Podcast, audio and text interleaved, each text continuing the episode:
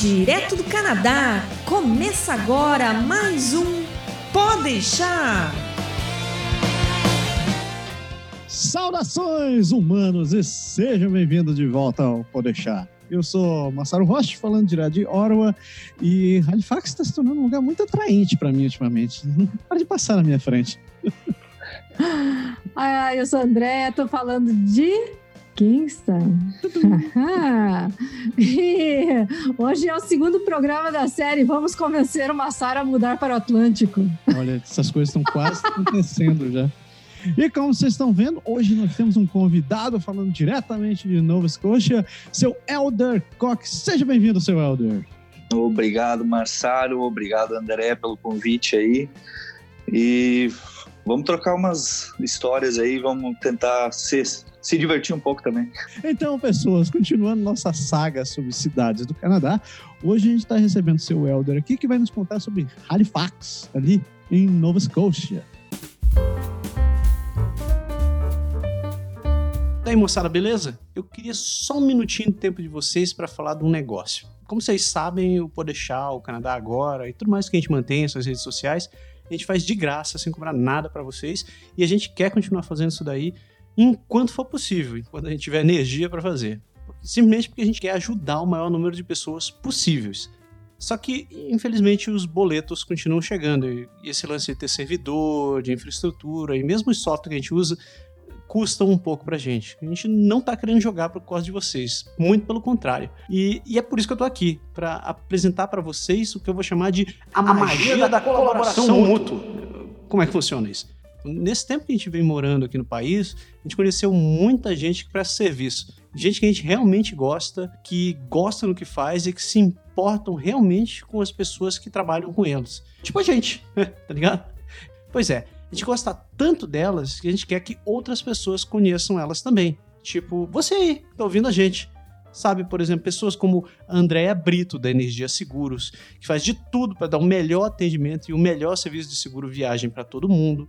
Tem também a Soraya Quirino, que é uma professora de inglês tão legal, tão competente, tão apaixonada por ensinar, que nem parece que a gente está estudando. Sem falar na quantidade de alunos que já passaram nos exames de IELTS que fizeram com ela. E finalmente tem a Ana Paula Pautian, da De Boa no Mundo. Ela é uma consultora educacional que não tem papas na língua. O grande diferencial dela é que ela apresenta o que é o melhor para você. Ela não está ali simplesmente para vender curso, ela quer te atender direito. Então, esse pessoal todo a gente considera o nosso pessoal que fica no coração, os serviços que a gente tem no coração. E a gente quer que vocês tenham a oportunidade de trabalhar com eles, seja vocês precisando de curso de inglês, de consultoria para estudar no Canadá, de seguro viagem para ir para o Brasil ou para o Canadá, não importa, não importa. A gente quer que vocês tenham o prazer de trabalhar com essas pessoas, de contar com elas. E para isso a gente indica o nosso site, que é o www.canadagora.com/serviços. Se vocês fecharem algum serviço com eles, seja lá qual for, a gente recebe uma comissãozinha que para a gente é o suficiente para poder ajudar a manter toda essa estrutura. Então, Vamos lá, a gente conta com vocês. Acessem lá www.canadagora.com/barra serviços. Dê uma olhada nesses parceiros que a gente tem, nessas pessoas mega legais que a gente conhece. E a gente espera que vocês possam contar com eles da mesma maneira que a gente pode. Beleza? Agora para de enrolar e vamos pro programa.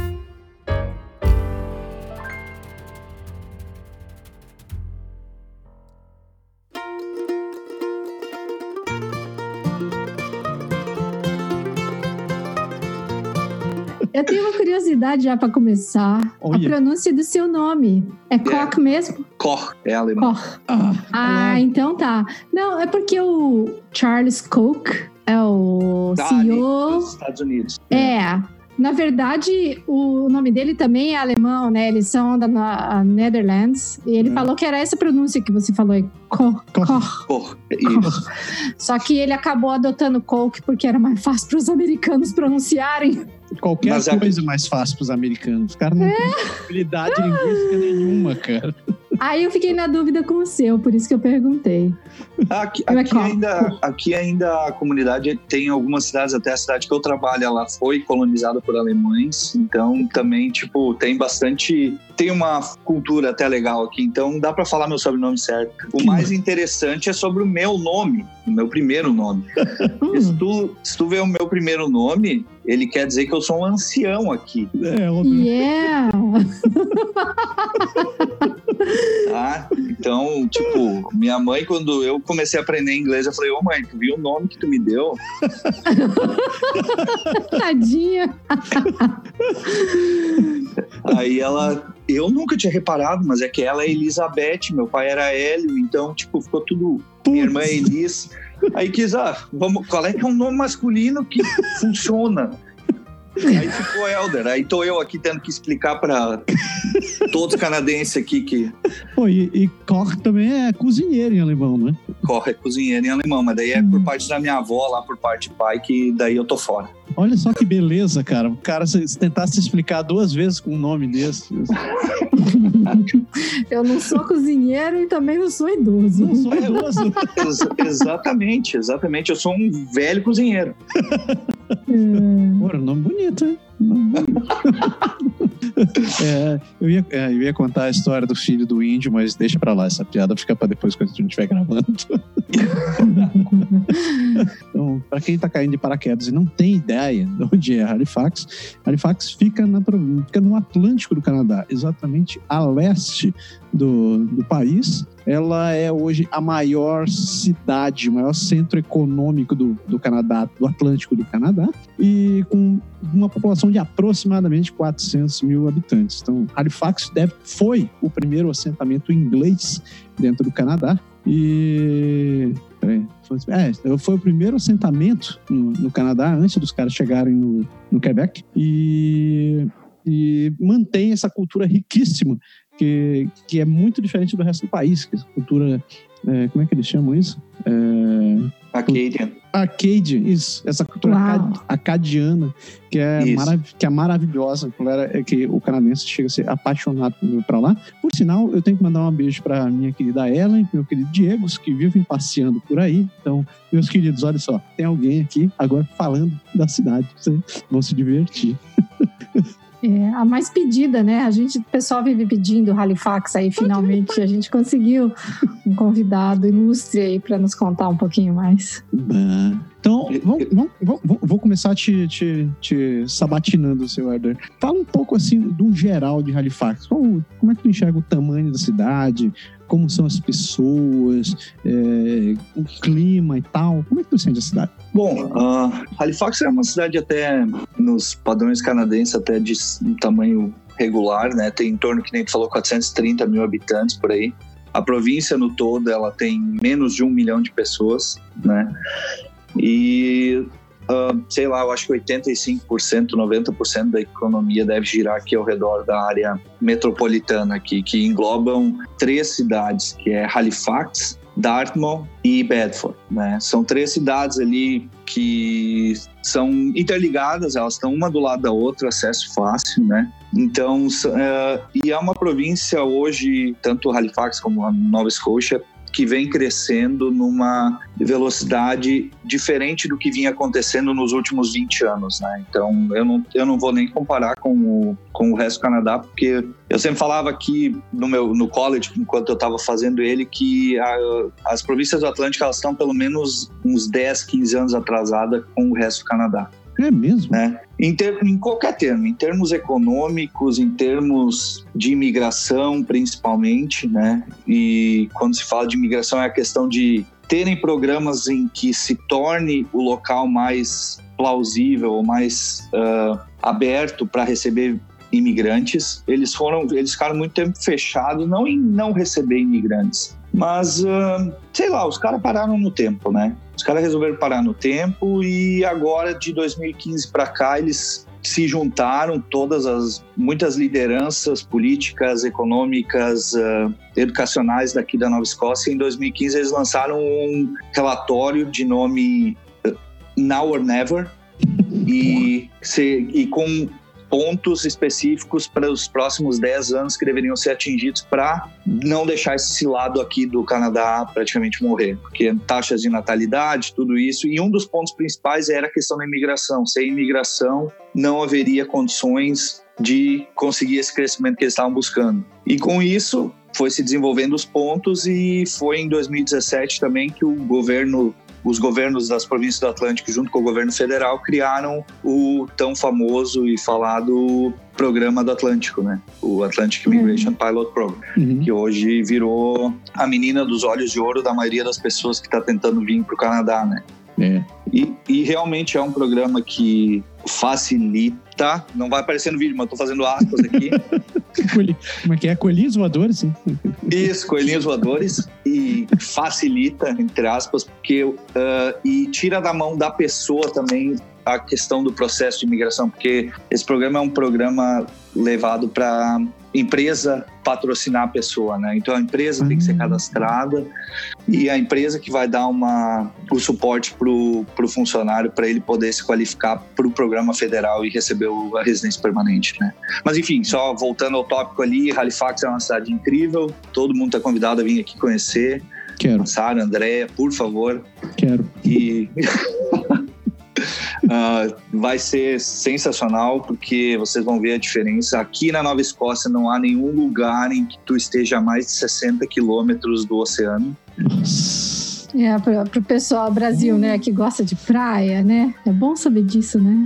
Mas eu, sou, eu não sou parâmetro, porque eu, no Brasil eu fugia de praia, mas aqui... É, é o Dercy é que nem eu, então. É, eu não gosto, eu não gosto. Mas uh, tem o, os outros pontos aqui, quando tu chega de avião, se tu olhar para baixo, tu vai ver a quantidade milionária de lagos que tem aqui, tá? Uhum. Então, isso é fantástico. Isso é pelo Canadá inteiro, mas aqui, sei lá, torna a paisagem muito bonita, né? E tem a questão não só da, do suporte aqui da região metropolitana de Halifax, mas para o governo está tentando mandar gente para todos os lugares da província. Massa. Então, Cape Breton é um lugar com em termos de beleza natural não tem igual, ele se compara para mim, eu, eu, nunca tive lá, mas se compara principalmente olhando os vídeos a região de Vancouver ali, as montanhas, né? Mas não tem ninguém morando lá quase e tá cada vez aumentando mais o número de pessoas que também tá decidindo ir para lá. Então a província ela tá num esforço bem forte de trazer gente né? Uhum. E é... também, assim, só complementando, desculpa, André, a questão, assim, da, da cidade, ela tem tudo que qualquer cidade do Canadá tem, né? Uhum. Ela tem dois Costcos, ela tem... a referência é ótima. Já tem, mas quantos IKEA tem a IKEA? A IKEA, a IKEA chegou aqui em outubro de 2017. Olha, que riqueza. Nós chegamos em julho, montamos nosso apartamento, daí abriu aqui. Oh. Putz, que troca. Tá com mais sorte que eu. Aqui não tem IKEA. Aqui só Olha. tem o Pickup Point. ah, tá. Tá certo. Mas é, realmente, e assim, uh, tem de tudo. O, tra o, o, transporte público, ele funciona. Ele não existe metrô, mas tem uh, os ônibus que funcionam, o aplicativo com os horários é massa, funciona legal. O trânsito, quando tu sai do centro, até no centro também não é um caos também o trânsito, né? Então parece muito de cidade de interior, cara. Realmente é uma cidade de interior isso aqui, cara, e é isso, e esse charme que me encanta sempre. E, e, e, deixa eu te perguntar sobre clima, né? Antes da gente gravar, que a gente estava falando sobre clima. E uma das coisas que o pessoal tem medo de, de do Atlântico em geral é por causa do, do clima ser mais intenso. A história que diz é que não, é, o inverno é muito violento, tem muito vento, blá, blá, blá. Tu já passaste dois anos aí, então já tá, já conheces bem como é que é o inverno. Olha, eu acho que assim, ó. O inverno aqui é o de menos, cara. Te prepara para pegar furacão aqui. Né? é, né? No inverno, nós acabamos de passar por um aqui que, é, por todas as sortes, aí não deu nenhum uh, estrago maior, só alguns guindastes caídos, árvores arrancadas pela raiz, mas nada que tenha sido assim extremamente danoso, como foi esse mesmo furacão Dorian teve na, nas Bahamas, né? Uhum. Mas isso acontece porque a Nova Escócia e as províncias do Atlântico elas estão na rota dos, dos furacões. Só que o que normalmente acontece é que aqui a água é mais gelada, uhum. né? Uhum. Então, teoricamente, o, o furacão ele perde força quando ele está se aproximando para cá por causa da pressão atmosférica e da água gelada, então ele perde intensidade. Por questão de, sei lá, aquecimento global, talvez, as águas do Atlântico elas estavam mais quentes esse ano e deu uma turbinada ao invés de reduzir a potência do, hum. do, do furacão. Então ele chegou pegando geral e tivemos alguns estragos, mas nada muito forte. Foi uma foi nosso primeiro furacão aqui, espero que tenha sido o último, né? E mas assim, quanto a inverno, cara, não eu não sou parâmetro para falar, nós estávamos conversando um pouquinho antes. Eu adoro inverno. Então, se vocês querem vir para cá e verem alguém na rua a menos 15, vocês vão ver eu, provavelmente. Todo mundo em casa, o Helder lá fora. Exatamente. Pô, essa foi uma outra coisa que eu notei. Eu estava vendo o histórico de temperatura daí. Vocês não tiveram, você não tem um inverno muito frio, né? Acho que o mínimo que eu vi foi. Onde é que tá minhas notas aqui? Uh, o mínimo que eu vi de inverno aí para vocês foi menos, menos 33, que deu em 1800 e bolinha aqui. É, eu acho que assim, nos dois anos que nós pegamos aqui, os dois, e foram assim questões de um ou dois dias, hum. que daí deu sensação térmica de menos 26. Nossa. Né? Uhum. Mas aí porque o vento batia e, olha, eu não sei o que, que é pior, menos 26 sem vento ou menos 15 com sensação de menos 26 e o vento batendo, né? Mas uh, isso foram um, dois dias ali, o resto a, a varia ali de menos 5 a menos 15, né? Aí, mas assim, tudo depende se tu estiver bem agasalhado. Mesmo, Tirando, claro, nós temos um exemplo aqui que eu vou falar que ela vai ouvir depois e vai concordar, porque minha esposa é um exemplo que menos mesmo agasalhada não serve para viver o inverno daqui. Né? Eu acho que, sei lá, vamos acender um pedaço de carvão nos pés dela, alguma coisa assim. Ah, eu, eu vi no Costco para vender aquele negocinho, esse final de semana mesmo passou, aqueles negocinhos de esquentar, né? Que deixa a mão quentinha e o pé quentinho, sabe? Tu sabe, sabe que a gente nunca testou isso. Eu acho que dessa vez Testa, bicho. Hum. É uma boa, é uma boa. Tu Mas coitada, é, sofre tanto. Minha mulher reclama muito de frio nas pernas e nos pés também. Né? Ela reclamava. Ela descobriu as polainas pra perna agora. Isso mudou a vida dela.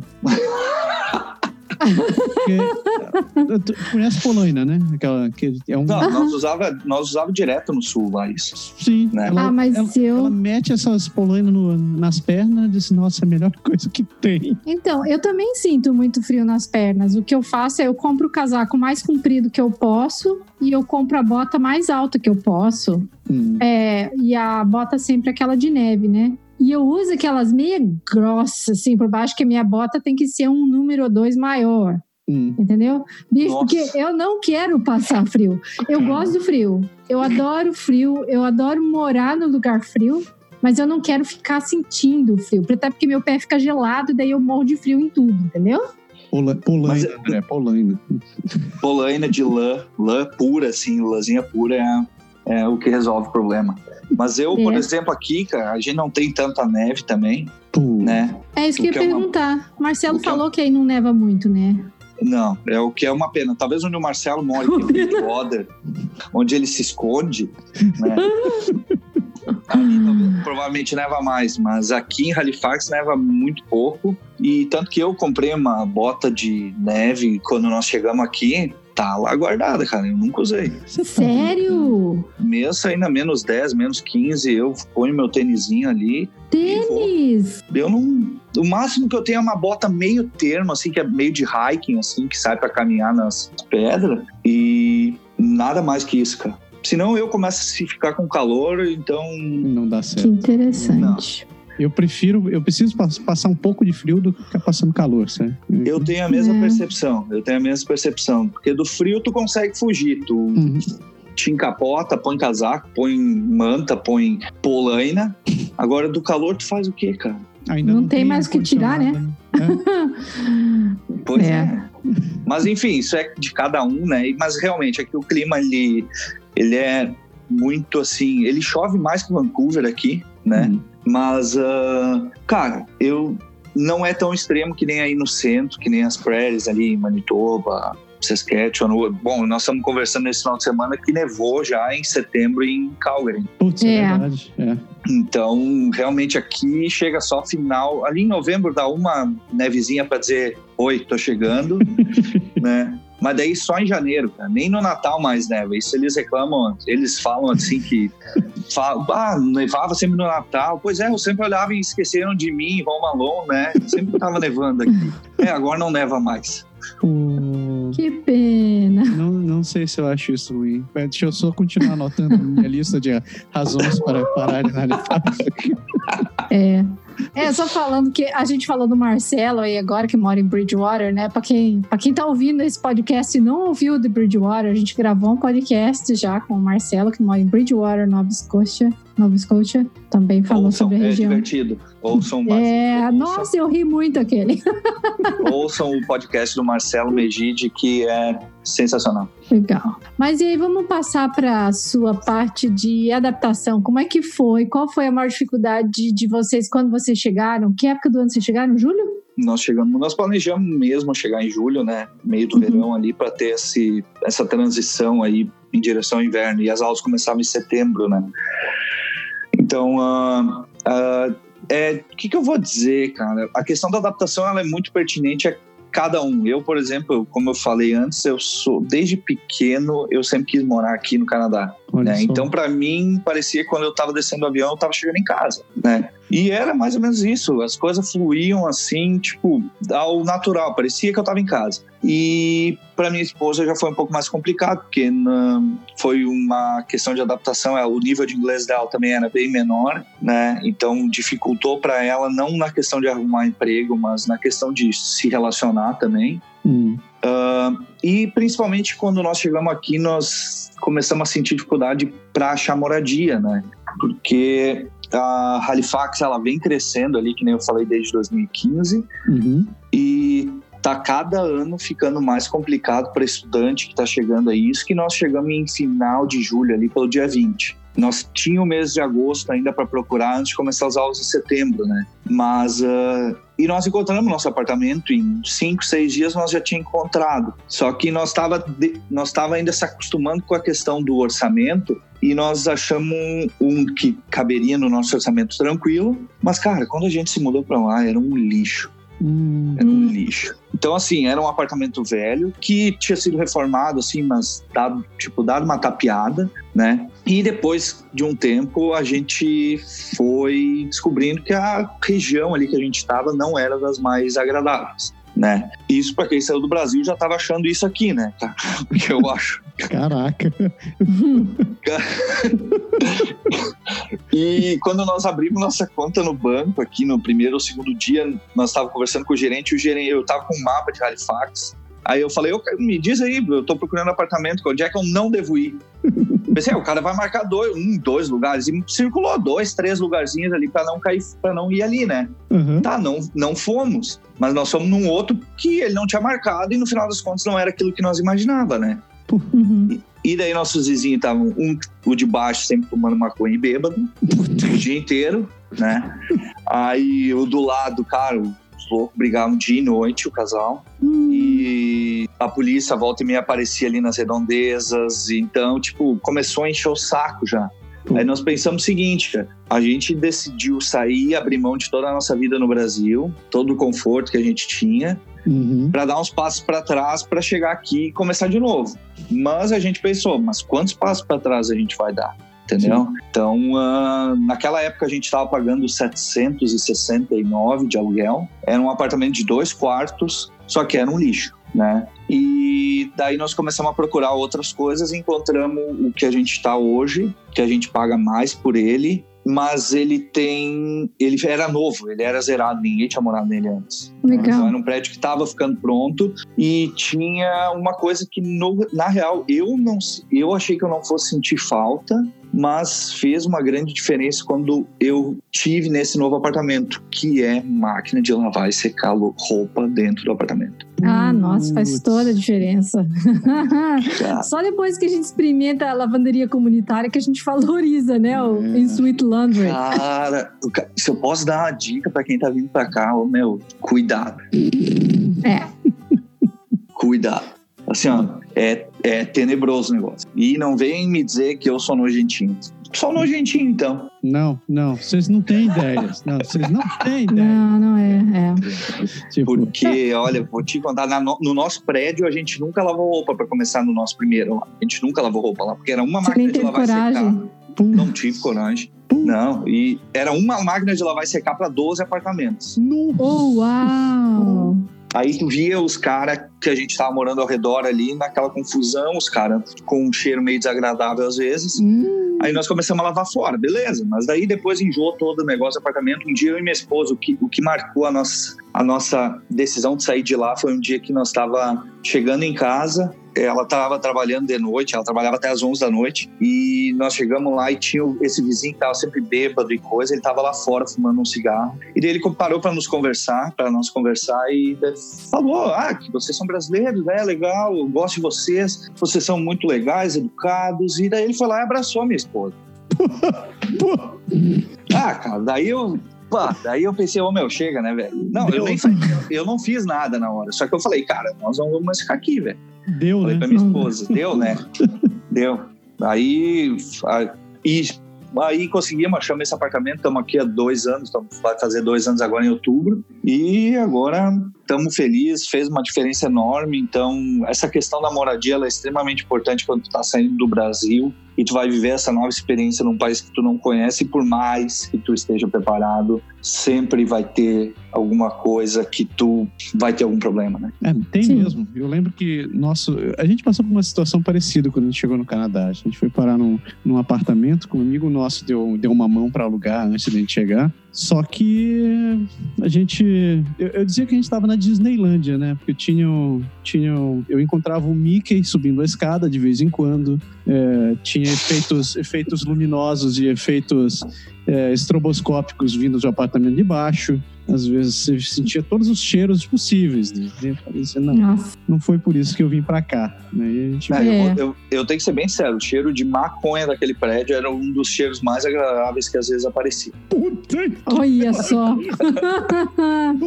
Ó, dureza! Aí deu, do, deu dois meses para morar ali, daí não, tanto que quando no final de semana, quando nós estávamos em casa, nós tínhamos comprado carro já e nós falávamos, vamos dar uma volta. A gente ficava o dia inteiro fora, porque a gente não conseguia ficar no apartamento. É, duro, né? Então, tipo, tu aceita dar uns passos para trás, mas Exato. tem que ver qual é o limite. Então, tem por isso entra a questão do orçamento, de quanto tu pode pagar, o que que tu vai conseguir, entendeu? Pode então, tudo isso faz diferença, né? Todo mundo fala, eu também falava, não, vamos para lá, nós vamos achar uma coisa boa, vai ser fácil, vamos me adaptar tranquilo, cara, devagar com andor, porque o santo é de barro.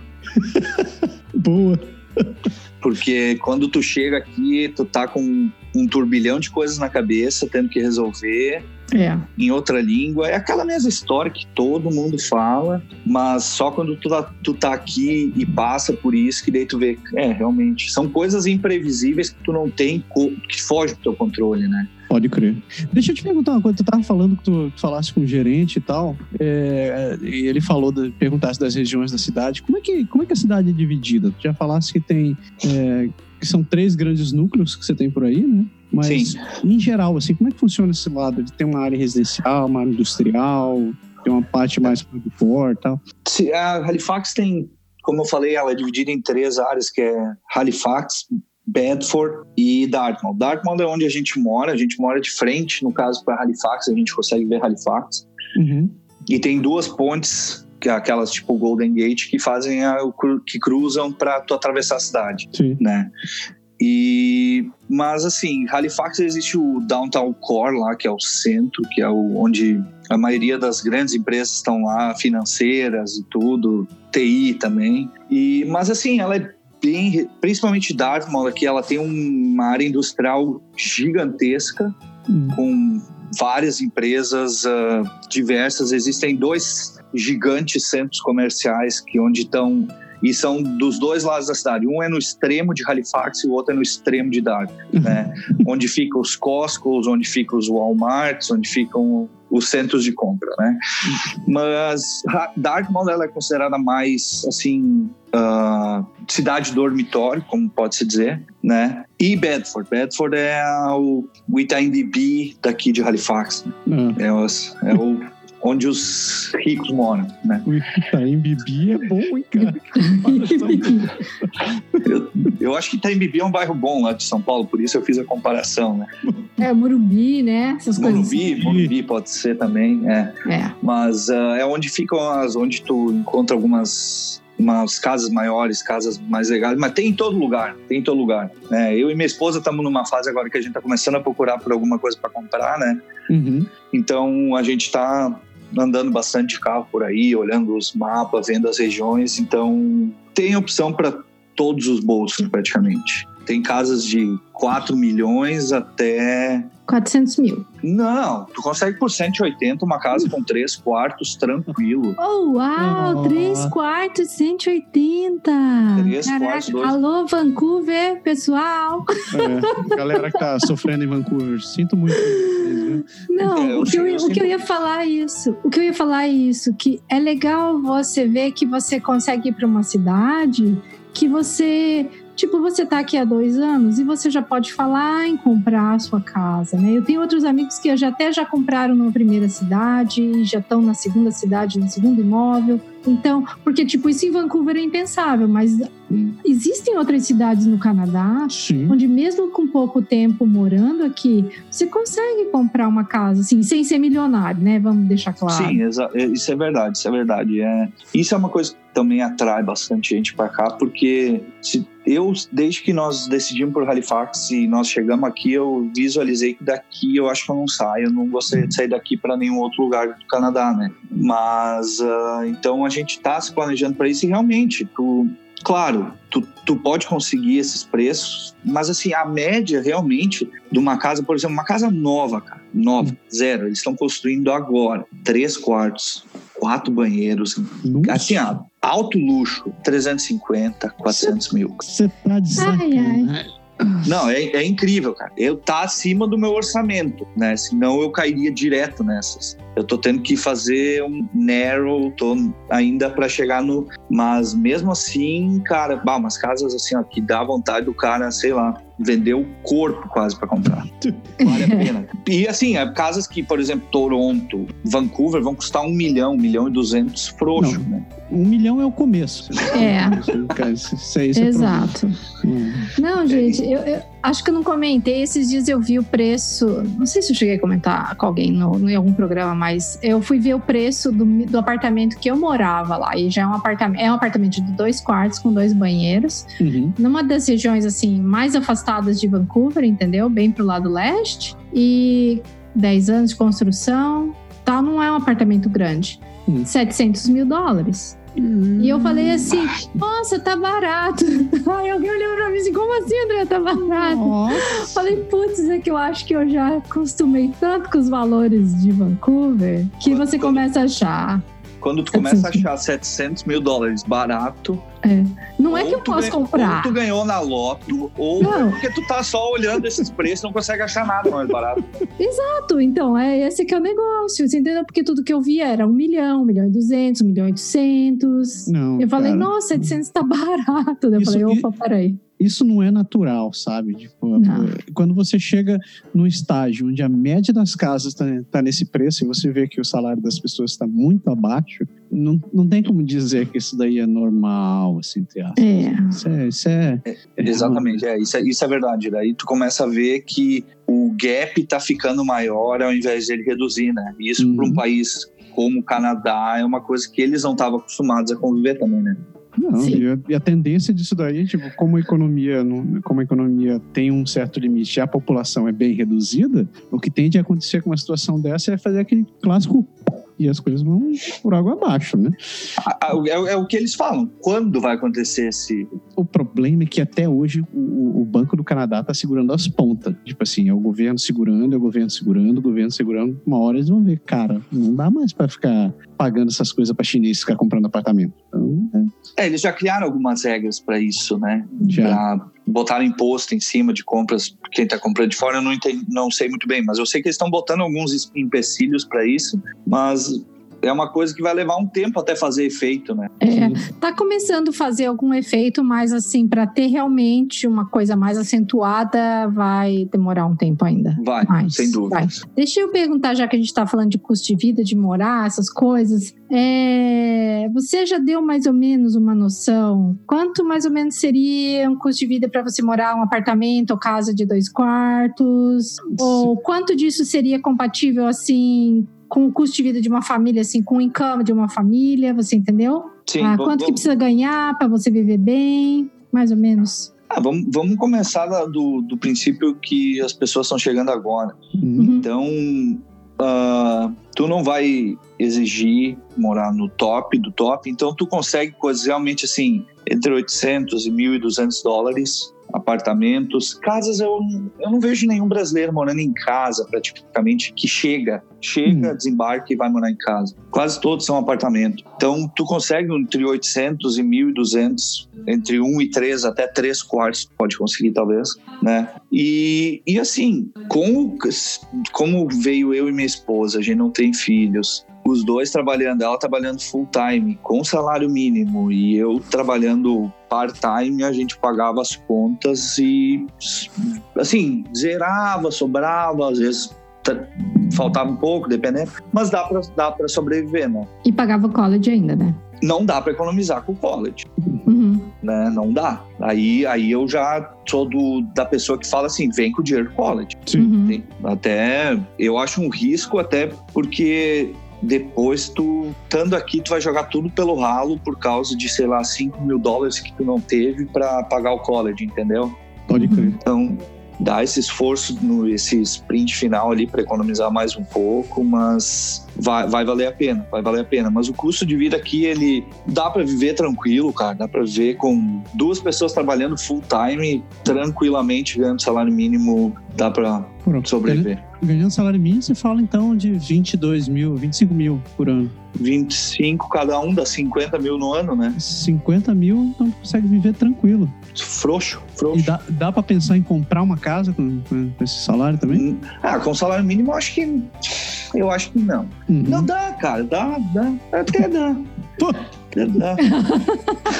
Dando uma esticadinha, até dá. Cara, até dá, velho. Porque se tu for considerar que um aluguel tu vai pagar uns 800 mil dólares, cara, uhum. isso é o uhum. valor de um mortgage de uma casa de, sei lá, 180 mil dólares. É. Que tu acha aqui, entendeu? Claro, tu vai ter que ter o dinheiro de um down payment, ali uns 5%, 5% né? Sim. A maioria usa para dar um down payment. Mas isso vai Esse... dar 9 mil dólares? Pois é, 9 mil dólares. Então, cara, dá um esforço. É viável. Então, eu acho, eu acho que dá, né? Então, mas assim, daí tu tem que considerar que, tipo, tu vai chegar aqui, tu não vai conseguir emprego do dia uhum. pra noite. Sim, sim. Uhum. Tu vai ter que correr atrás, tu vai ter que. Minha esposa, com, sem inglês, sabendo inglês muito básico, ela conseguiu emprego em um mês aqui, full time, 40 horas por semana, no mesmo lugar, mesmo horário, tudo certinho, né? Então nós tivemos sorte, e daí a partir dali a gente começou, ó, beleza, vamos parar de gastar dinheiro do Brasil logo Uhum. Que a gente tinha um plano de, ó, podemos ficar cinco, seis, sete, oito meses sem,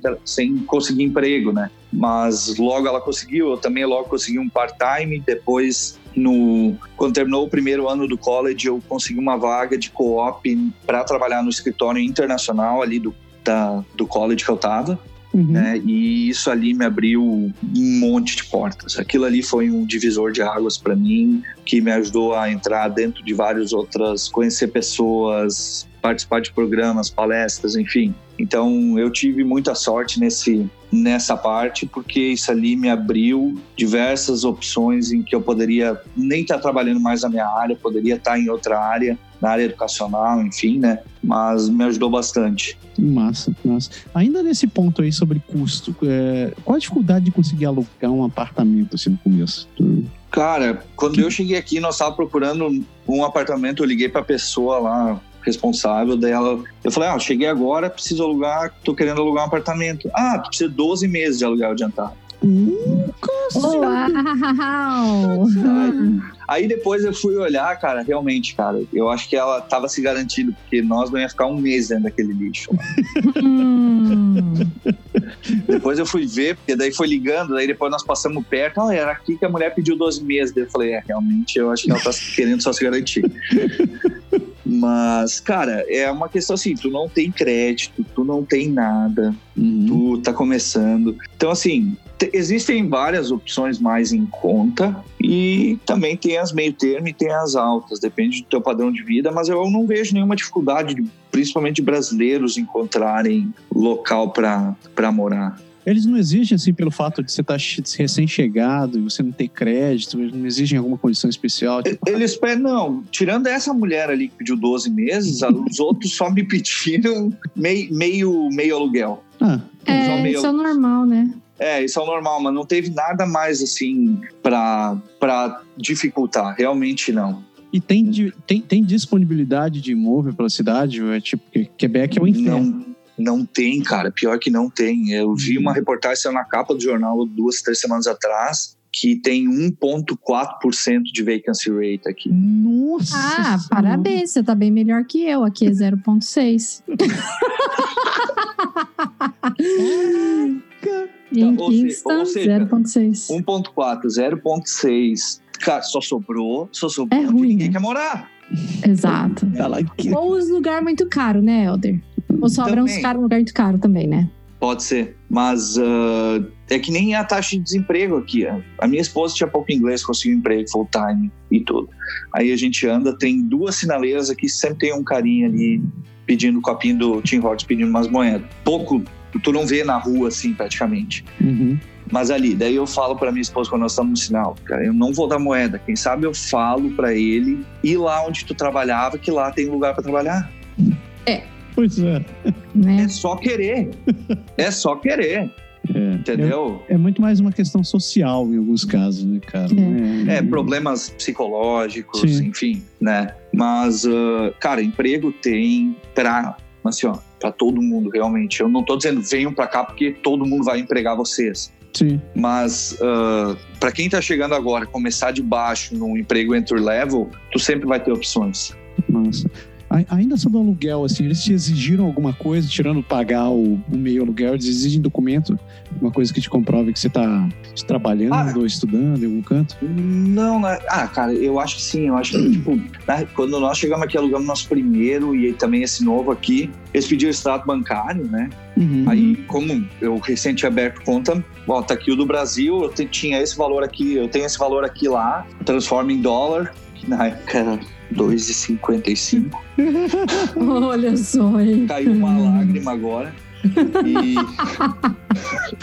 e era esse valor que eu tinha. Então, tipo, tá aqui, eu tenho dinheiro, eu só vou trazer para cá porque eu tô recém chegando e nós estamos se ajustando, né?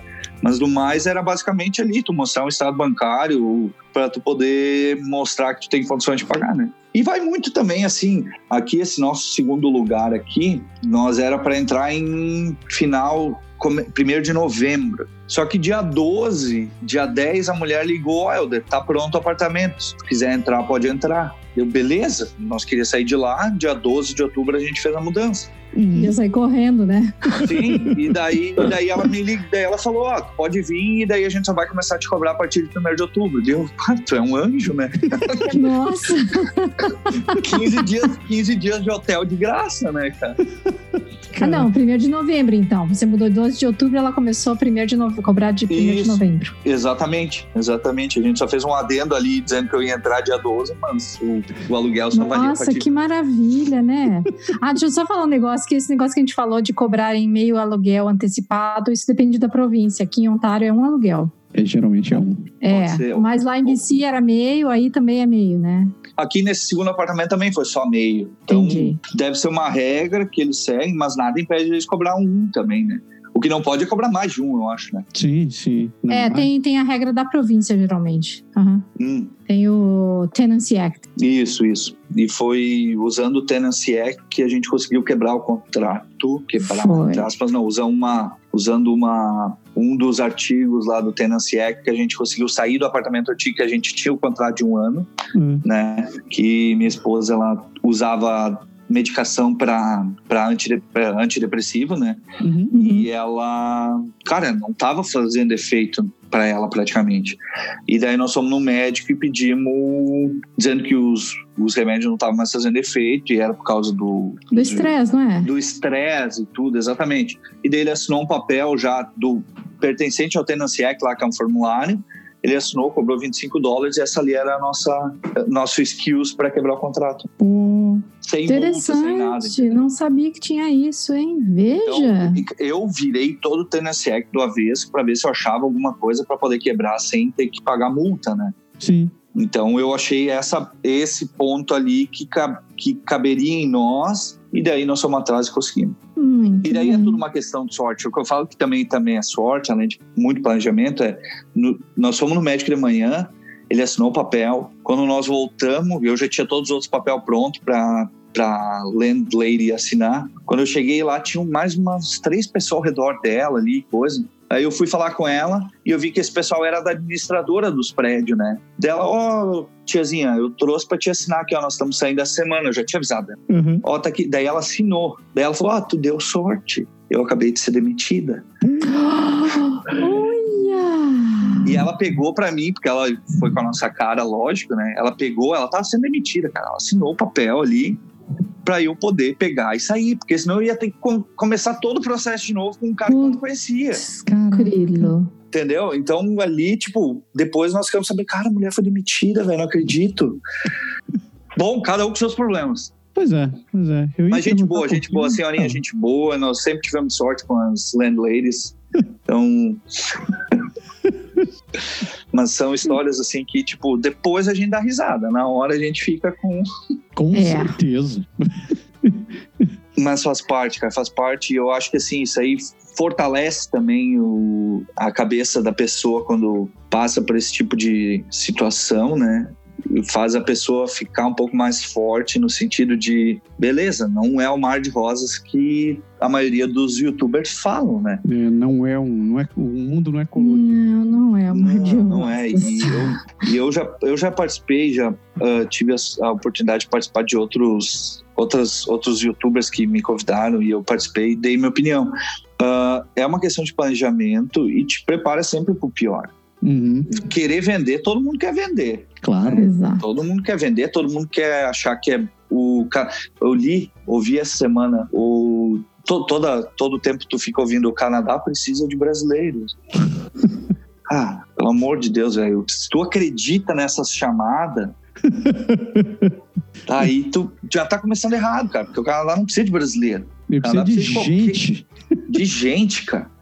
Então, quando os caras fazem esses clickbait aí, meu, já começa a desconfiar porque as coisas não são tão simples. E assim, muita gente não quer falar as coisas ruins, não é, não é ruins, mas são as dificuldades que todo mundo vai passar, né? Sim. Exato. E as pessoas, às vezes, elas estão preparadas para ouvir só o que elas querem. Então, quando tu vai falar uma coisa que, a outra, que eu não quero ouvir, se o Massaro falar, o André falar para mim, pá, eu não quero ouvir essa parte, que é chata pra caramba, o cara passou dificuldade, eu não quero ouvir isso. Sim. Aí quando ah, é, passa... o, pessoal, é, o pessoal muitas vezes fala: ah, não, mas isso aconteceu só com ele lá, não é bem assim. Né? Exato, ah, mas ele tá falando lá dele. Tá, mas então se tá reclamando, volta pro Brasil. É, tipo, é. Preste, preste, atenção um pouco, porque mesmo quando, quando tem só uma pessoa reclamando, é, geralmente todo mundo que a gente convidou até aqui né, para participar do programa foi gente sensata, né? Gente que realmente pesa as coisas e conforme. Então, pô, preste um pouco de atenção nos pontos que a gente está levantando. Tipo, até é. a gente recebeu uma mensagem de alguém dizendo: ah, o programa que vocês gravaram sobre Vancouver foi legal, só que seria bom ter tido um contraponto, que foi muito negativo. A pessoa aqui que deu a entrevista a pessoa, foi a eu. Mas aí que tá, não foi negativo, foi realista. Foi realista, Exato. esse é o ponto. É. E o Sabe, povo quer ouvir a realidade. É, exato. E assim, exato. E como você falou, gente falando Vancouver is awesome, tudo lado positivo, sempre tem um monte, né? Tá cheio, porque, porque é isso que vende, muitas vezes as pessoas querem ver, mas aí você quer mostrar o lado difícil para falar, olha, venha preparado. Porque eu gostei super do que você falou.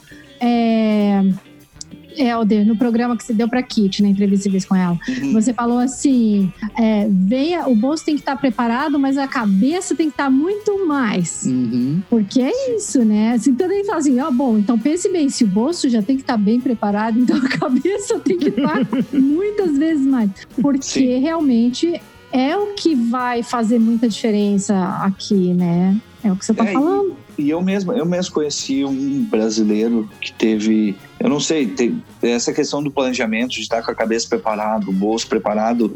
Eu conheci um que veio estudar também, ele chegou um ano depois que nós. E daí ele é aquele, aquela, aquele tipo de pessoa assim que acordou de manhã, o colchão forrado de dinheiro e ah. pensou, perdeu o emprego ou se demitiu, enfim e pensou, cara, o que, que, eu vou fazer? Daí ele abre a internet e aparece, Canadá precisa de brasileiros. hum. Isso não e daí, olha, cara, que legal. Eu prefiro ir pra Flórida, mas, tipo, os Estados Unidos tá difícil, então vou pro Canadá. E daí o cara chegou aqui, o cara, a primeira coisa que ele falou pra mim, ah, eu, ah, eu odeio frio. Cara, tu não pesquisou antes de vir? odeio frio. Que reportagem tu, tá, tu, tu leu pra vir pra cá, pra decidir vir pra cá, né? Então, depois dessa, eu acho que o cara ficou meio bravo comigo. Mas é aquela questão, cara. aquela questão que eu, minha esposa sempre fica tirando sarro de mim, porque eu falo, cara, planejem-se. Se uhum. planejem. E daí ela fala, ah, só planeja, só planeja. Tem que planejar. Claro que tem, claro que tem. tem. E para quem está assistindo o programa, só queria deixar um, deixar um comentário. Que isso daqui não é um programa da Ana Maria Braga. A gente está mais com profissão repórter, na é verdade. Você, é, vocês são professor, profissão repórter, eu sou entrevistado. Certo.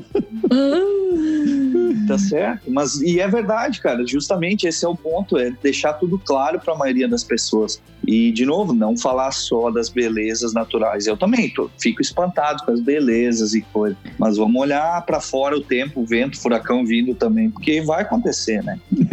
Vai. vai. Bom, mas antes que venha o furacão, vamos falar do transporte público. que a gente espera que o ônibus venha também, né?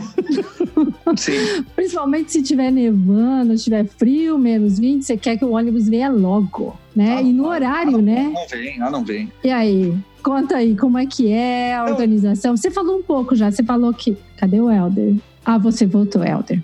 Ótimo. É, só falar organização, frequência, como é que funciona? Não, eu acho que ele funciona bem muito bem, tá? Uh, principalmente as três regiões aqui, elas são basicamente bem atendidas, né? Funciona, acho que 95% do, dos, do tempo ele funciona no prazo, no minuto ali que ele tem que chegar no aplicativo que tu tá olhando, ele tá chegando, né? Então, a passagem ela é mais em conta, pelo menos agora deu um aumento porque eles resolveram socializar hum. e crianças até 12 anos não pagam mais. Ótimo. Então aumentou a passagem de 2,50 para 2,75, né? Hum, hum. Mas tu tem a opção de comprar um, umas folhinhas, um sheetzinho de 10 folhas por 24 agora. Em vez de 27,50 tu pagar separado uhum. cada uma. Ou mensal é 78, 82 agora acho que foi, né? Então, o passe ele é relativamente e para quem vem estudar, quando tu vem na NSCC e nas universidades aqui, junto com a tuition, tu paga uma taxa lá que daí tu ganha o passe pro ano inteiro. Então o estudante não paga, já paga na tua tuition lá. Massa. Já está incluso no preço lá, é obrigatório tu pagar se tu tá estudando aqui na região, então tu já fica com o ônibus liberado para andar, né? Isso é bom, isso é bom. Eu, e, e trânsito, assim, ó, é uma cidade que, assim, ó, se tu tem família, provavelmente tu vai querer um carro, porque os ônibus não andam de 5, 5 minutos aqui, né? Uhum. E para tu te deslocar leva mais tempo. Então, um carro facilita bastante nesse momento, né? Ah, então você tem, você ainda tem essa questão do, do, transporte não ter uma frequência muito, muito alta, assim, para você se mexer. É, ele, ele tem, ele funciona, mas não é aquele negócio que a cada cinco minutos está passando o mesmo ônibus da mesma linha, entendeu? É 15 uhum. minutos, é meia hora, final de semana é 60 minutos, às vezes, depende da linha, entendeu? Uhum. Então, mas uh, a cidade ela é bem servida, assim, para tu ir para onde tu quer daqui, tu te vira tranquilo. E tirando, tirando ônibus e carro, assim, a cidade, a galera se mexe também com. Tem bicicletas. Uber? Bicicleta. Tem Uber por aí? Cara, não chegou ainda. Não chegou. Não chegou. Eles, não, eles não autorizaram. Eu usei em hora. Eu fui pra hora em julho, junho, e usei lá. E sinto falta daqui, cara. Poderia ter.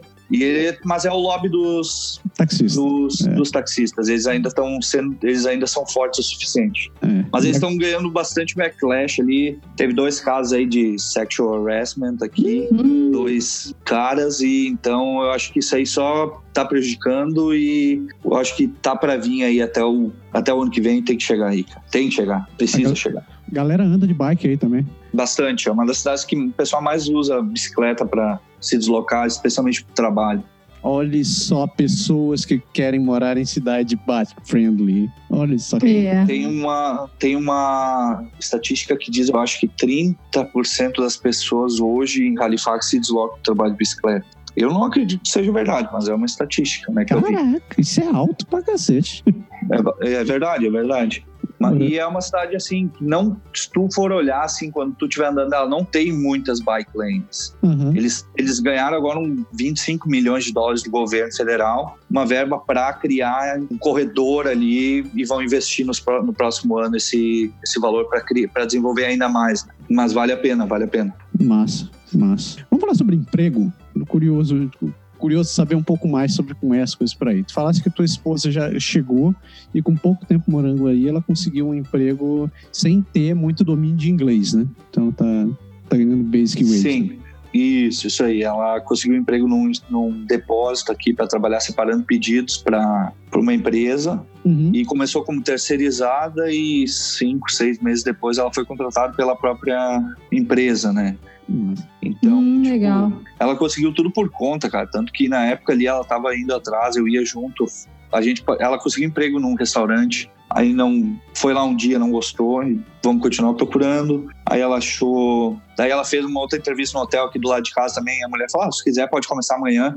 Então, daí, só que no mesmo dia ela já tinha conseguido outro. E esse, esse full time que ela conseguiu foi muito engraçado, porque eu sempre ia junto nas entrevistas com ela.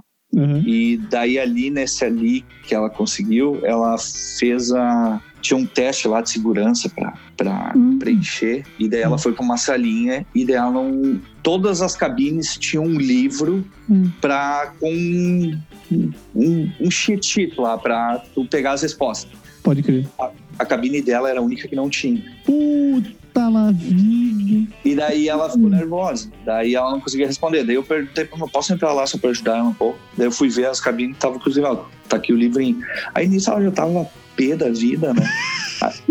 Aí ela terminou a prova teórica, voltou aí para fazer a entrevista, né? Sim. Daí ficamos esperando ali, ela já tava enlouquecida. Olha o que que tu me fez passar aqui, olha a vergonha que eu tô passando. Nossa. Daí eu quieto, né? Aí ela tava tava louca. E daí a mulher chamava pra conversar, e daí eu falei, tu quer que eu vá junto? Não, eu vou sozinha, fica aí. Uhum. Aí quando ela saiu, ela falou, eu consegui um emprego. Nossa, que massa. aí eu, aí eu, que? Ah, eu não sei se eu entendi direito, mas eu acho que eu consegui. eu não sei se eu entendi direito, é ótimo. E no final deu certo, cara. Ela ficou lá um ano e oito meses, ela ficou trabalhando lá. Hum. Até abril agora, quando eu terminei o college, comecei a trabalhar, consegui um emprego na minha área, um, um emprego legal. E daí ela agora tá ficando em inglês, tá tendo aula particular. Ela agora começou, faz um mês atrás, ela pegou um part-time Old Navy para fazer quando dá. Para ela, pra ela poder se. Agora é a vez dela dar um upgrade para ela, para ela poder buscar alguma coisa menor, né? Pode crer, pode crer. Ah, só de curiosidade, qual que, é a área, qual que era a área dela no Brasil? Uh, ela era de RH no Brasil. Ah, tá. Isso, então, tipo, eu não sei se ela vai querer voltar ou não, a gente nem discute isso ainda, né? Vamos esperar sair, quando sair o PR, daí a gente decide o que, que ela pode estudar, fazer um college aqui, alguma coisa, para sem pagar taxa internacional. Pode crer, pode crer. Eu tenho uma amiga que ela era jornalista no Brasil e resolveu fazer um concurso pro governo, tá trabalhando com RH em Quebec. E tá realizada. Isso é muito bom, bacana, funciona. Eu acho que, até, acho que ela tem que fazer algum curso. Eu vejo esse negócio de RH, parece que tem uma demanda bem forte aqui. Pelo tem menos eu vejo bastante. Sempre é. tem, sempre tem, né? É. Tem. E eles são.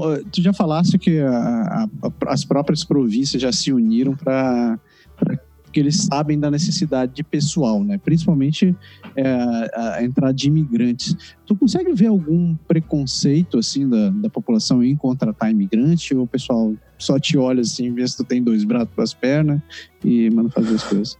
Cara, eu não vi nenhum caso de pessoa deixar de ser contratada por ser imigrante, né? Hum. Eu, particularmente, sou um caso parte, de novo, porque eu tenho pele branca e o pessoal nunca fala que achava que eu era brasileiro. Vocês te alemãozão, assim, né? Eles te confundem, né? Sim, exatamente. Então, tipo, quando eu falo do meu, meu primeiro emprego, que eu fiquei trabalhando part-time até eu me formar, foi na entrevista a pessoa perguntou: Ah, tu tem um sotaque, de onde é que tu é? Ah, eu sou do Brasil. Não pode ser. daí, cara, daí foi, foi, foi interessante porque ela fez um sinal assim: Ah, eu achei que no, achei que no Brasil era só gente com. E daí coçou o braço Uhum. Né? E daí eu falei, não, pelo contrário, o Brasil é mistificado, tem de várias etnias e todo mundo. E no final da entrevista, essa pessoa que ficou minha chefe pediu desculpas por ter agido dessa forma também, né? Mas uh, realmente eu não vejo problema nenhum das pessoas serem terem um preconceito aqui, até porque tipo eles são muito amigáveis assim, o pessoal é muito está sendo muito receptivo aqui com o imigrante.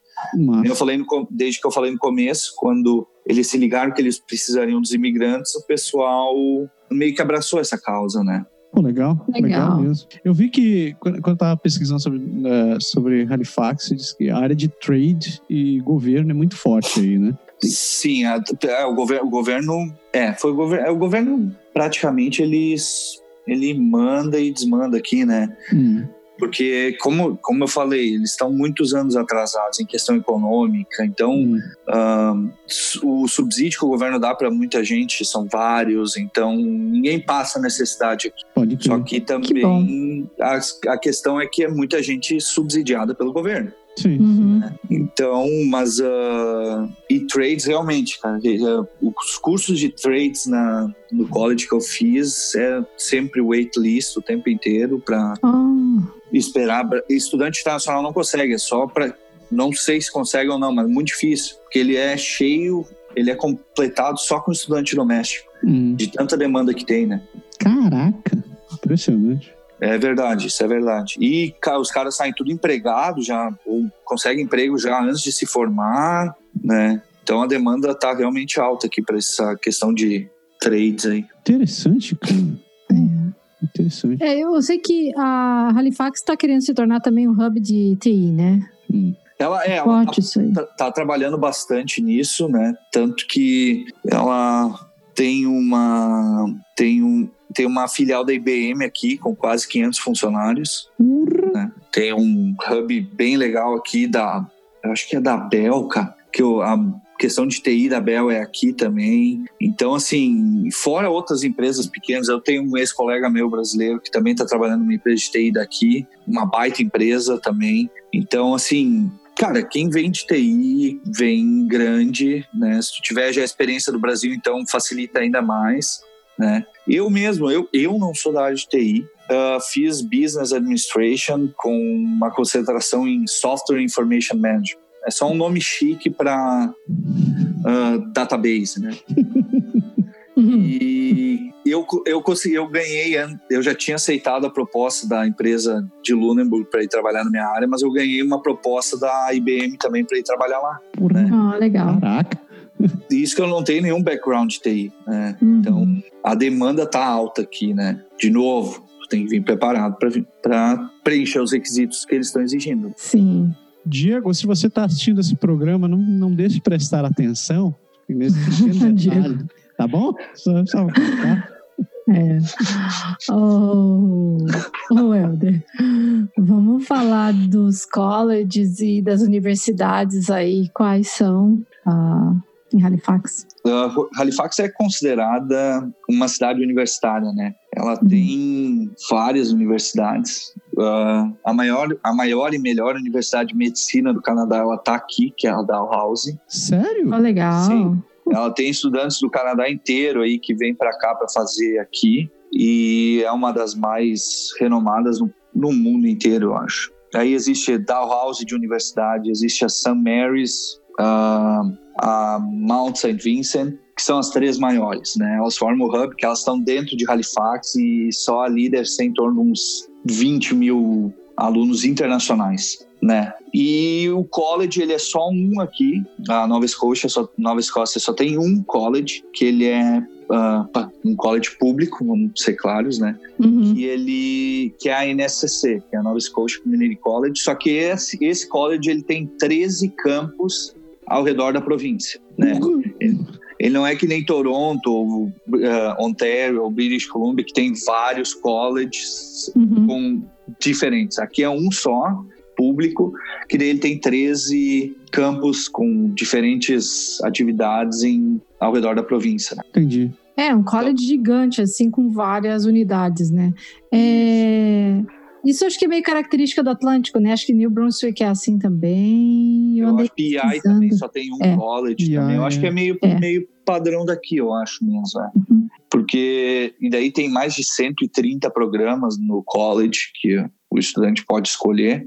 Você está e... fazendo college, você fez o college. O que, que você achou do college em si, em termos de qualidade e dos alunos? É muito cheio de aluno internacional? Como é que é? Não, não tem muito. Na realidade, pelo menos aqui no centro, em Halifax, não são muitos uh, estudantes internacionais ainda. Vem crescendo. Uhum. Quando nós chegamos aqui em 2017, eram 170, 200 estudantes internacionais no college, em toda a província na INSS. Uau!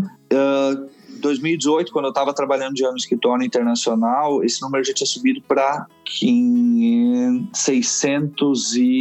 651. Ou seja, foi de 220, 300, entre 220 e 300, dobrou. Uhum. Né? E esse ano já está em 800. Então, o número vem aumentando ano a ano, né? E, uh, assim, a questão que fala dos programas, eu acho que a questão da qualidade ela é bem, ela é, eu achei boa. Eu sou formado em administração no Brasil, já peguei um curso aqui de administração justamente para poder uh, ficar mais leve para mim, né? uhum. né? E também para eu poder aproveitar esse, esse tempo aí extra para, sei lá, conversar com os professores, trabalhar, fazer conexão, entendeu? E isso me ajudou bastante a conseguir tanto o primeiro emprego lá no college como depois o emprego que eu estava procurando, né? Então, eu pude aproveitar cadeiras do meu curso no Brasil, que eu usei como crédito aqui, e depois eu tinha esse tempo livre, eu ficava lá no college conversando, fazendo networking, como eles chamam aqui, né? Massa. Massa.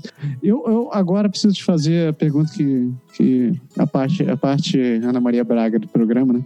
É, é, Fátima, né? como é o, o, Estrelas com Fátima Bernardo agora. Né? o que, que, dá, o que, que tem para fazer de diversão, assim, de lazer e tal? Tu já falaste que tem os, os, malls gigantes aí, né? Tirando uh... sede em shopping, o que, que tem para fazer de diversão? Cara, parques, lagos, uh, trilhas. Uh, vai, a questão da natureza aqui ela é fantástica. Ela é fantástica. Eu, existe um parque que, cara, se eu e minha esposa não for uma vez por semana, a gente sente falta, cara. Que é um parque aqui que ele tem umas trilhas, ele é calmo. A gente pega o nosso chimarrão, vai para lá, fica caminhando, leva uns amendoim, alimenta os esquilos. Cara, é uma paz. Semana passada ela tava trabalhando domingo, eu fiquei lá a tarde inteira. Peguei meu Kindle, levei lá, sentei lá num banquinho, fiquei lendo. Putz. Cara, é assim, Como é o nome desse parque? É Chub Park. S-H-U-B-I-E. Okay. E, tipo, é a, a, e isso, domingo passado eu tava vivendo aquela vida que os youtubers vendem no Brasil, né? Pode crer. Veja, ela existe, não é o tempo todo, mas dá pra ter um pouquinho, né? Botei fotinho no Instagram, marquei o parque, parque retudo, ah, passou é? adiante. Então, tipo, daí ali eu tava vivendo a vida de, de, de, de brasileiro que quer vir pra cá achando que a vida é fácil, né? Mas uh, realmente, cara, a questão de parques aqui, eles têm muita opção. Uh, bah, eu sou fã de assim de estar tá fora no, nesse tempo aí. Gosto de ficar em casa, sou muito caseiro também. Sou muito caseiro, não gosto de sair para jantar, não, go não gostamos de sair para festa, a gente é mais caseiro, eu e minha esposa, a gente vai dar uma caminhada, vai no parque e a gente se diverte com isso, né, cara? Mas existe opção para todos os gostos, existe vida noturna aqui em Halifax também, para quem quiser. E principalmente vida marinha, né, cara? Eu vi que a galera é louca por ter um barquinho por aí também. Pá, cara, isso aí eu ainda não. Eu, meu, minha meta aqui é fazer um amigo que tem um barco. Né? ah, eu vou, vou, vou citar o Marcelo agora. Vou citar o Marcelo, então. Ouçam o podcast dele, que daí vocês vão se divertir também. Mas o Marcelo, ele tá namorando uma, uma menina lá perto de Lunenburg, Bridgewater, e o pai dela tem um barco. Nossa. Eu vejo ele direto postando, postando foto de barco. curte a história. Ele tava lá, aí ele me mandou um. Daí eu falei pra ele: ah, eu vi que tu tá num barco. Ah, meu sogro tem um barco. Ah, então convida. né? Chama os amigos. Chama os amigos dele. Não, vamos ver um dia, vamos ver um dia. Aí eu falei brincando, lógico, né? Aí chega um dia, tá eu e minha esposa, eu acho que nós tava na fila do Costco, provavelmente. Aí ele me mandou uma mensagem: Ô, oh, tô chegando de barco no porto de Halifax. Nossa senhora! que moral! Cara, aí eu peguei e respondi pra ele: Ô oh, meu, é pra eu ir? Senão nem manda mensagem. Aí, cara, eu pensei, meu, se tu não for para me convidar, não manda esse tipo de mensagem, entendeu, cara? Pô, Marcelo, não faz isso, cara. E finalmente Mas... tu fosse lá? Claro que não, ele não me convidou, ele oh, só mandou a mensagem. Ele só mandou Marcelo, mensagem, corrige isso aí, Marcelo. Que tratante, que é isso? Ah, amanhã eu vou dar uns toques nele de novo.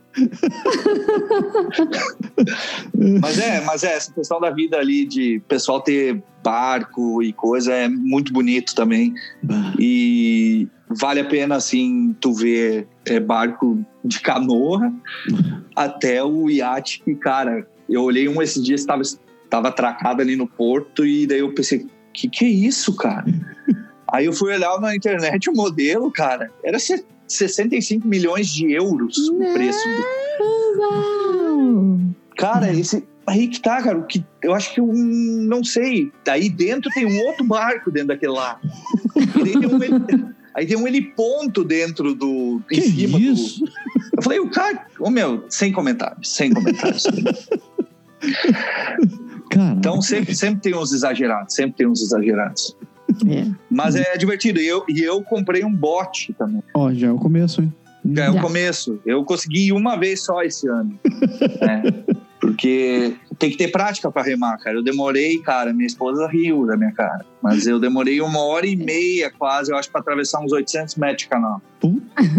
Mas vai braço, né, rapaz? Vai braço. Vai, Não, é. o cara remava, daí eu remava, daí daqui a pouco eu já dava a volta, tava virando o barco. Ô, meu, tem que ter coordenação. eu, eu passei poucas e boas. Eu tava sozinho no barco, né? Daí ela, não, ela tava com a mãe dela aqui, daí ela não pôde junto. Eu passei eu achei que eu não ia chegar. Teve, quando eu tava chegando lá, tinha um cara voltando e ele falou: You made it! Falei, obrigado. Valeu, valeu. Valeu, obrigado pela, pela tirada de sapo. É, quando eu fiz, eu fiz um curso de vele, de, de, de vele, vele, de barco a vela, em Quebec. O único momento que meu amigo tirou uma foto foi quando meu barco virou. Esse é filho oh. de uma égua. É para isso que os amigos servem. Justo, justo. Hum, abraço, abraço, abraço, peru. Um abraço para você. É. Mas e aí, se você ficar cansado aí, como se desse para ficar cansado aí da rotina de Halifax, tem alguma coisa assim pra você fazer em volta, outras cidades para visitar? O que, que as pessoas costumam fazer? Costumam fazer nos finais de semana, assim? Tem, tem bastante coisa. Uh, o lugar que o Marcelo trabalha, que a gente trabalha lá, Lunenburg, ela é uma cidade tombada pela Unesco, né? Uhum. E é um, uma cidadezinha pequenininha, linda. Tem uh, Peggy's Cove, que é o farol mais fotografado do, do mundo. Ele está aqui na Nova Escócia. E para ter uma ideia, a Nova Escócia no todo ela tem mais de 160 uh, uh, lighthouses faróis aqui. Então, todo ao redor da Nova Escócia tem mais de 160 que as pessoas podem visitar. Nossa. Nossa. Então, cara, essa questão Cape Breton é uma existe uma rodovia lá que ela é sem, é a rodovia assim mais linda de tu atravessar dentro uhum. do Canadá. Eles falam principalmente no outono, né? Então, existem aqui as cidadezinhas do interior, cara, que aqui o interior é 20 quilômetros aqui, né? Que tu entra ali, é uma rosinha só, as casinhas pequenas, bonitinhas, coisa mais linda, assim. É, cara, é, dá para perder um tempo aqui. É, olhando, passando pela cidade, só andando de carro pela, pelas ruas, assim, saindo do centro, que tu te diverte um monte olhando. Daí tu para, tira foto. Aí tu, quando tu vê, tu tá na beira de um lago, outra, de outro, daqui 10 minutos tu tá na beira do mar. Hum. Entendeu? E a questão do mar aqui é. O pessoal sempre fala muito, uh, adoram, né? Ele é gelado pra caramba. Eu nunca. não dá pra tomar banho, cara. Eu, a gente toma banho em lago. Em lago dá tranquilo, mas no mar, uhum. Jesus, não tem como. Mas realmente, cara, questão de lazer aqui, uh, passeios assim, existe bastante opção assim outdoor de não é aquelas montanhas que nem o meu sonho conhecer lá em Toronto, Whistler, essas coisas, não é aquelas montanhas gigantescas, é mais uma vida mais rural. Nós temos aqui o a uma hora daqui Anápolis Valley, que é onde é produzida os melhores vinhos daqui também. Então, tipo, os vinhos são fantásticos. Hum. Tem a, ali nessa região tem a Bay of Fundy, que é a, tem a maior maré do planeta, né? Ah, aquela que desaparece, né, Aê, né? Aquela é legal, né? Isso, que tu tá entrando, tu pode entrar quilômetros dentro do Oceano Atlântico caminhando. É quando a maré tá baixa e depois quando entra são, se eu não me engano, são 60 bilhões de litros d'água, assim, em questão de três horas, vai e volta, vai e volta o negócio. Que legal! É fantástico, é fantástico isso. Nós ficamos lá um dia inteiro para acompanhar tanto subir como descer. E, cara, é um negócio assim que tu não vê toda hora a natureza trabalhar daquele jeito. É bonito, hein? É, vale muito a pena, vale muito a pena. A questão de belezas naturais aqui é eu sou particularmente um defensor daqui. Ai, coisa linda. Ai. Mais um ponto, deixa eu só anotar, colocar mais um ponto aqui na minha lista. A lista que vai levar o Massaro para o Atlântico. Ai, será que eu vou ser jogado para o leste de novo? Ai, é, mais ao leste. Mais ao leste. Vamos lá, hora de a gente fechar esse programa. E tem duas perguntinhas para te, te fazer. Ó. Primeira é sobre Associação de Ajuda de, a Imigrante, a Associação de, de Brasileiro. Tem? Tem, existe o ISANS, I-S-A-N-S, que é International, não sei, não me lembro, é ISANS. Desculpa aí. Mas é, é a associação que faz, o, que faz todo o processo ali de suporte a, imigra a imigrantes, uh, programas ali, ó, é ali que tu traduz tua carteira de motorista quando tu quer pegar tua carteira aqui, uh, tu consegue aulas de inglês ali, quando, é, é mais um trabalho, eles, quando tu vai lá tu vê muitas famílias árabes, então eles têm um foco muito grande, principalmente nos sírios, nas famílias sírias que vieram para cá, uhum. quando elas foram recebidas, né? Mas. Uh, muito, né, cara? Tem muito sírio que foi para aí. Teve, teve, exatamente. Até ano passado teve esse ano teve uma tragédia aqui que teve um incêndio uhum. numa das casas e era uma família que veio de refugiada e era o pai, a mãe e sete crianças. Uhum. E as sete crianças faleceram. Uhum. Né? Que incêndio. A mãe também faleceu e o pai, se eu não me engano, sobreviveu. E daí, cara, isso ali foi um, foi um horror o que aconteceu. O incêndio não teve causas, foi simplesmente aconteceu. Puta. E, e fizeram uma vaquinha, cara. Eles uh, conseguiram juntar mais de um milhão e duzentos mil dólares para ajudar a família. Nossa. Então eles trouxeram o resto da família lá da Síria para ajudar aqui, para passar por toda essa parte ali. Então é, aqui a comunidade ela por ser menor, ela transparece ser mais unida, né? Ela tem bastante coisas, bastantes atividades, bastante, bastante atividades outside, outdoor, que são qualquer coisa, cara. Uh, uma, uh, aqueles mercadinho público, tem qualquer, hum. todos os lugares, vários lugares tem. Então, mas a questão da, da, da, associação de imigração existe, ela funciona bastante. Minha esposa hoje, agora está fazendo um curso lá de inglês, não é curso, é uma aula, uma, uma ação que tem um voluntário que dá uma aula de inglês, o pessoal fica conversando, aulas de conversação, enfim. Uhum. E existe também, a, não é uma associação de brasileiros, aqueles é uma associação de brasileiros, é a Casa Brasil, né? Casa, uhum. Casa Brasil da Nova Escócia, né? Então, eles eles realizam alguns eventos, até o último teve umas duas, três semanas atrás, né? E a comunidade vem crescendo. Então, agora eu acho que nós, pela, pela último cálculo, o pessoal estava comentando tinha uns 600 brasileiros aqui, uhum. né? Então, vem aumentando. Não se compara ao resto do Canadá, lógico, Toronto, Vancouver, enfim, mas a comunidade vem crescendo de uma forma bem rápida aqui. Legal. Que massa, que massa. Andréia, a última é tua, vai. Então, conta aí pra gente. Helder, o que é que você mais gosta em Halifax e o que é que você não gosta daí? Tem alguma coisa que você não gosta aí? tô, depois de ouvir todo esse programa, eu tô em dúvida. Cara, sabe que assim, as, nunca tinham me feito essa pergunta antes, eu acho. Então, não gosto daqui, cara. Cara, gostar, eu gosto de um monte de coisa, cara. Eu gosto. Cara, eu que nem eu falei, quando eu vim para cá, eu, eu, sempre quis vir desde pequeno, então eu me sinto em casa aqui, né? Eu não sou parâmetro, não quero parecer parâmetro para ninguém, eu me sinto em casa aqui, aqui é o lugar que eu decidi ficar. E eu acho que sim, esse senso de cidade pequena, porque eu vim de uma cidade do interior, perto de Novo Hamburgo, né? Uhum. Mas que era perto de Novo Hamburgo, mas que tinha 20 mil pessoas. Eu fui para Novo Hamburgo, tem 250. Aí eu falei, bah, nunca mais moro numa cidade maior que isso aqui, né, cara? só que daí, tipo, daí eu fui para, eu vim para Halifax, 400 e poucos mil, só que, cara, parece menor que a cidade que eu moro, né? O trânsito é muito mais fácil. Uhum. As coisas tu tem mais, as, tu tem mais opção de fazer, né? Então, eu acho que assim, a facilidade de tu estar tá numa cidade de médio porte, para o Canadá já é médio porte isso aqui, e tu ter tudo perto, tudo na mão, tudo de ônibus ou de carro, enfim, querer fazer nessa facilidade. Antes de nós começar, eu tinha um Sobeys aqui do lado, fui pegar um sorvete para nós, né? 20 minutos antes de começar, então desci, peguei, 5 minutos, 10 minutos, tava de volta. Hum. Então essa facilidade aí de cidade pequena é maravilhosa é maravilhosa, é maravilhosa. E o que eu não gosto aqui, cara, sei lá, meu. Ah, fica. A hora da, a hora da verdade. Cara, é pior que, olha, velho, que nem eu falei, eu não sou parâmetro, cara. Eu não sou parâmetro. eu vou dar uma forcinha, então, que eu lembro de uma coisa que você comentou no outro programa. Aí, você... tá, me diz aí, fala aí. O médico de família, hum. como é que é? De novo, eu não, vou reclamar, cara, porque, tipo.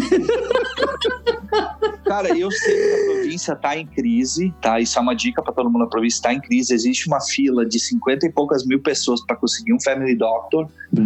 Mas, assim, toda hora pipoca algum médico que chega. Depois que nós chegamos aqui, eu entrei na lista, fiquei esperando. Daqui a pouco eu estava cuidando das agências, as clínicas abri uma vaga, eu peguei o carro, eu tava em casa, peguei o carro, fui para lá, consegui um family doctor, entendeu? Uhum. Massa. Então, e a minha esposa já fez todos os exames que ela tinha que fazer, a mulher é muito gente boa, então, entendeu? Então eu não posso reclamar. Então, eu, então aqui. acho que Agora, essa dica sua é fundamental, né? É o pessoal ficar ligado, não ficar só botar o nome na fila e largar lá, mas não, não, sim não, ficar não, se atento. Se deixar o nome né? na fila, eu hum, talvez não teria sido chamado ainda, entendeu? Uhum. Então, mas o que eu não gosto aqui é o imposto. O imposto aqui ele é um dos mais caros do Canadá. Tá? Isso. Então, assim, aqui ainda é, tem os 5% federal, só que tem os 10% provincial, que fecha os 15%, né? Sim. Então, isso aí é uma coisa que sempre pesa, né? Mas a gente aprende também a lidar com isso, né? Parabéns. Mas podia ser, podia ser menor você já está num bom caminho para se tornar um canadense. Já está reclamando dos impostos. Viu só? É, é rapidão. Ah, não, isso é fácil. E principalmente quando tu começa a ganhar teu contra-cheque. Tá? Oh, oh, todo mês é uma alegria. Ai, bicho, eu não olho para aquela parte para não ficar triste. Eu só bato meu olho no líquido. Meu salário é o líquido. Nunca olho. não, só que daí tu tem que, ficar, tu tem que estar em consideração que qualquer coisa que tu vai fazer quando tu vai financiar, comprar um carro, comprar qualquer coisa, vai dizer qual é o teu salário anual. É. Né? Aí tu pensa, teu salário anual é isso. Aí tu vai ver lá o que veio de líquido. Isso é, uma, isso é uma coisa bem a ser pensado também. E é uma coisa que pouca gente repara nisso antes de vir para cá. Que também é uma coisa que talvez não tá no, no, no cerne da questão, mas é qual é o custo de quando do imposto daqui, do imposto de renda? Porque aqui, se tu ganha salário mínimo, tu paga imposto de renda. Também, normal. Ah, tu vai, sim. Tu, tu, vai reclamar lá, tu vai fazer o, na tua declaração de imposto, tu vai ganhar quase tudo de volta. Só que tu vai estar tá pagando todo mês isso aí. Então não importa se tu ganha salário mínimo, se tu ganha 150 mil dólares no ano, tu vai estar tá pagando imposto. Pagando igual. Então, esse, é, pesquisa, é uma dica que fica até. Pesquisem antes, se eu ganhar um salário mínimo, quanto dá de imposto? Quanto eu vou ganhar bruto e quanto eu vou ganhar líquido? Yeah. Entendeu? Nossa. Porque Isso é fundamental, né? Mês, né? É, como é que você vai pagar aluguel, né? Você tem que pensar o a pagamento das contas com base no teu líquido e não no bruto, né? Sim, verdade. É a questão, a questão do médico de família é a questão de tu ter a proatividade, né? Existe a fila, né, a waitlist lá, que tu pode ser chamado, mas tu vai ficar na, na fila de espera com 50 uhum. mil pessoas talvez na tua frente. E tu pode ficar olhando, o pessoal libera, fica compartilhando no Twitter das contas daqui, coisa, ó, abriu uma vaga, abriu, tem um novo médico de família lá no Zezinho, então corre lá. Então eu fiquei sabendo por isso e fui correndo lá e peguei, né? E era uma médica que tinha recém vindo dos Estados Unidos, porque o marido dela tinha sido transferido para cá. Ah, massa. Pô. Então, tipo, uhum. é uma questão que acontece, pode acontecer de tu ficar sem, pode, mas existem sempre também as walking clinics, pode ir, ser atendido uhum. e tudo, né? Mas é uma questão de proatividade, né? É, é verdade. Como diz o ET Bilu, né? Busquem conhecimento. Né? Exatamente. o Massaro já deu a frase final do programa. Eu me livro dessa. Olha que sacanagem. Porra.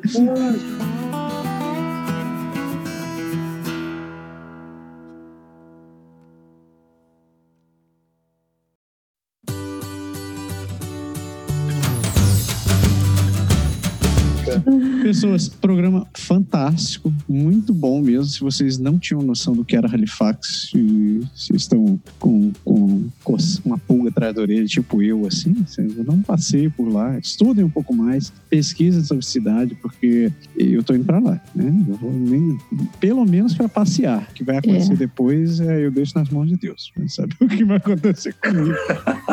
Eu quero fazer. Esses dias eu tava olhando no mapa, porque eu fiz a road trip de Vancouver pra cá, né? Eu vim hum. pelos Estados Unidos. E foi fantástico. É, bicho. Aí eu olhei assim, eu acho que era 3 mil quilômetros até Halifax, ou alguma. 3 não, 2 mil e poucos quilômetros negócio daqui até Halifax. Uhum. Falei assim, ah, moleza, bicho, já fiz 4.700 de Vancouver pra cá.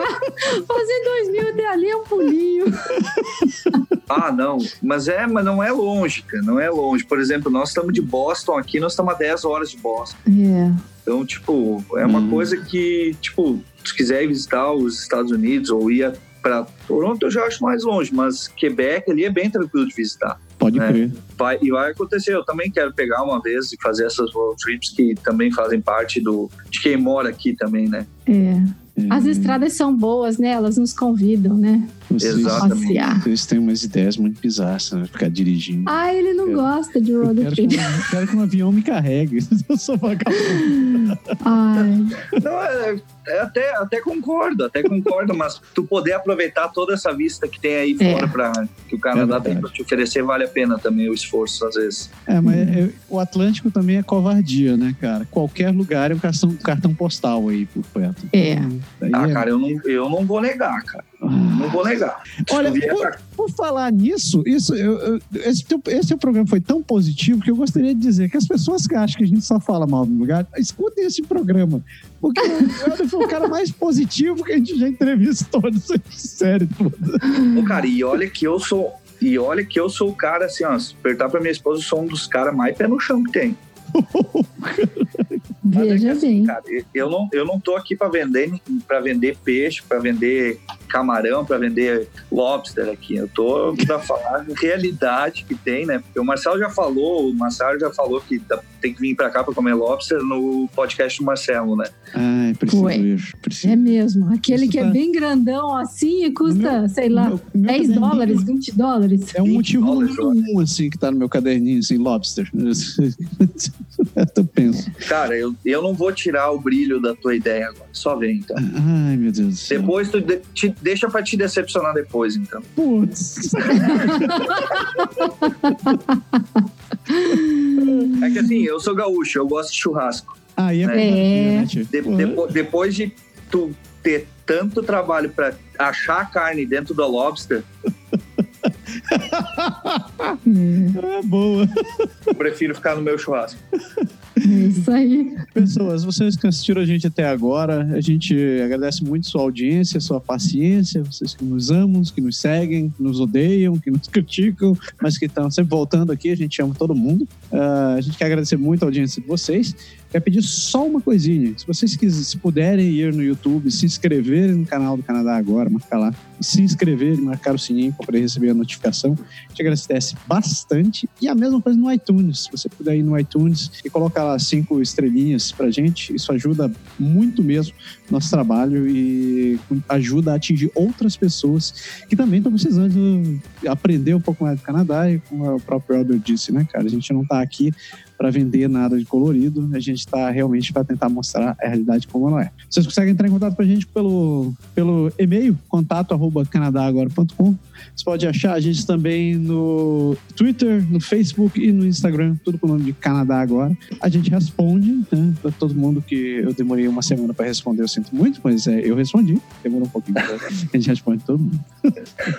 eu demorei mais, né, mas tudo bem. Acontece, acontece. acontece.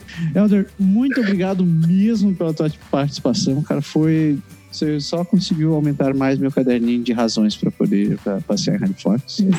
Ah, cara, eu, eu, eu agradeço aí o convite, Andréa, Massaro. Obrigado pela oportunidade eu, de desmistificar algumas coisas e criar mais outros empecilhos também, né? Porque a gente não está aqui para contar só a história bonita, uhum. mas eu acho, eu acho legal essa proposta de vocês aí e qualquer coisa a gente está sempre aí para ajudar. Quem sabe, quem sabe a gente não cria eu e o Marcelo aqui no leste, Massaro em Ottawa, é alguém mais do outro lado, a André ali em Ontário e mais gente no Atlântico, lá costa oeste, né? Por que não? Hum, hum, né? Ó, ó, ó. Hum. Vamos ter, ter, que cobrir o estado, o país inteiro, né? Quem sabe? Tem, tem. Não, é. tem falta, falta gente, a gente tem que fazer o papel dessas coisas, cara. Tem que assumir Vamos... essas coisas.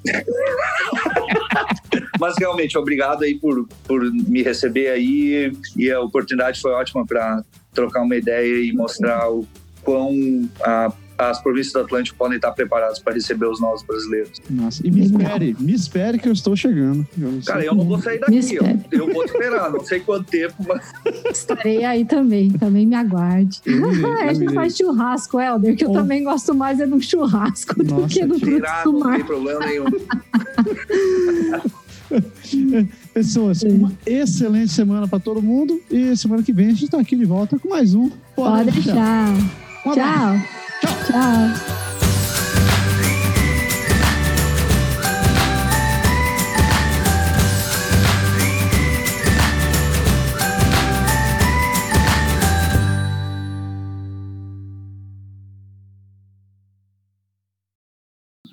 Estou em, em, é, enriquecendo minha cultura brasileira, estou aprendendo as músicas das novelas. descobri uma chamada Bebi Liguei. Olha que letra maravilhosa. Acordei mais uma vez embriagado e o seu cheiro impregnado na minha boca. Só fica o resto do seu beijo na minha boca. Você. Chega, Ixi. chega.